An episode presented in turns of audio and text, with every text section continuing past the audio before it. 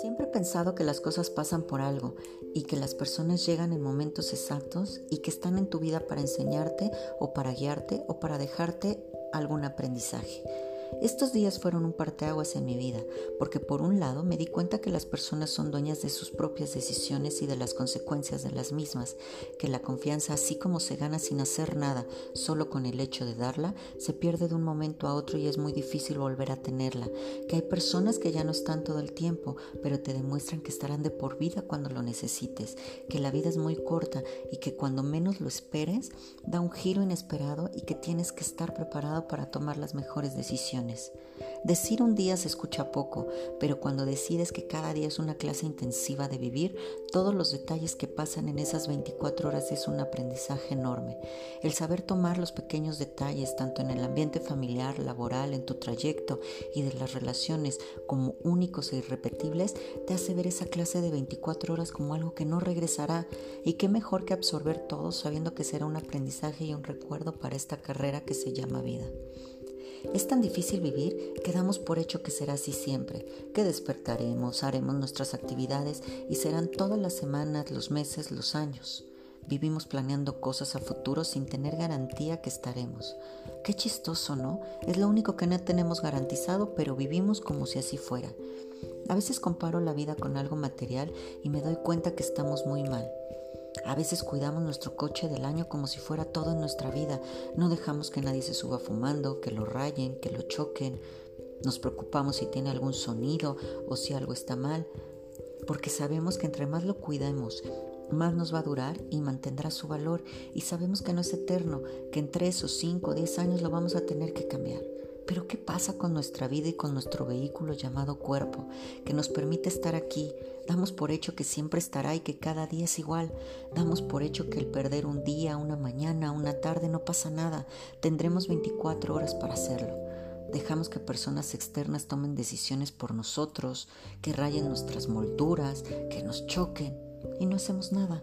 En el momento que veamos la vida como algo material y nuestro cuerpo como algo prestado y que debemos de respetar, valorar, nos daremos cuenta que muchas circunstancias, personas y tratos no se deben de aceptar. El sábado comí con mi tía, una persona súper culta. Si quieres saber algo de cualquier cosa, ella tiene el libro, la información. Es una biblioteca andante. Hablábamos del destino y de la vida. Y me dijo algo muy cierto. Emilia, todos tenemos un destino y no hay manera de cambiarlo. Y salió a la plática una fábula oriental que se las platico rápidamente. Había un mercader en Bagdad que envió a su criado al mercado a, comprar provisiones y al cabo de poco tiempo el criado volvió con la cara blanca y temblando y dijo, Maestro, justo ahora cuando estaba en la plaza del mercado fui empujado por una mujer que estaba entre el gentío y cuando me volví vi que era, un, vi que era la muerte la que me había empujado. Me miró e hizo un gesto amenazante.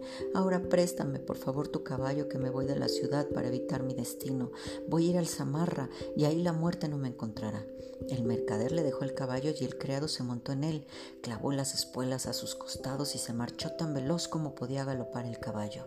Entonces el mercader se fue al mercado y vio a la muerte entre la multitud, se acercó y le dijo, ¿por qué hiciste un gesto amenazador a mi criado al que viste esta mañana?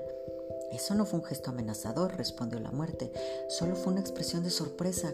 Estaba asombrado de verlo en Bagdad, porque yo tenía una cita con él esta noche en el Samarra. Al escucharla es cierto, todos tenemos un destino el cual, qué bueno que no sabemos, ya que el miedo también te lleva a la muerte. A veces mata más el miedo que el propio destino.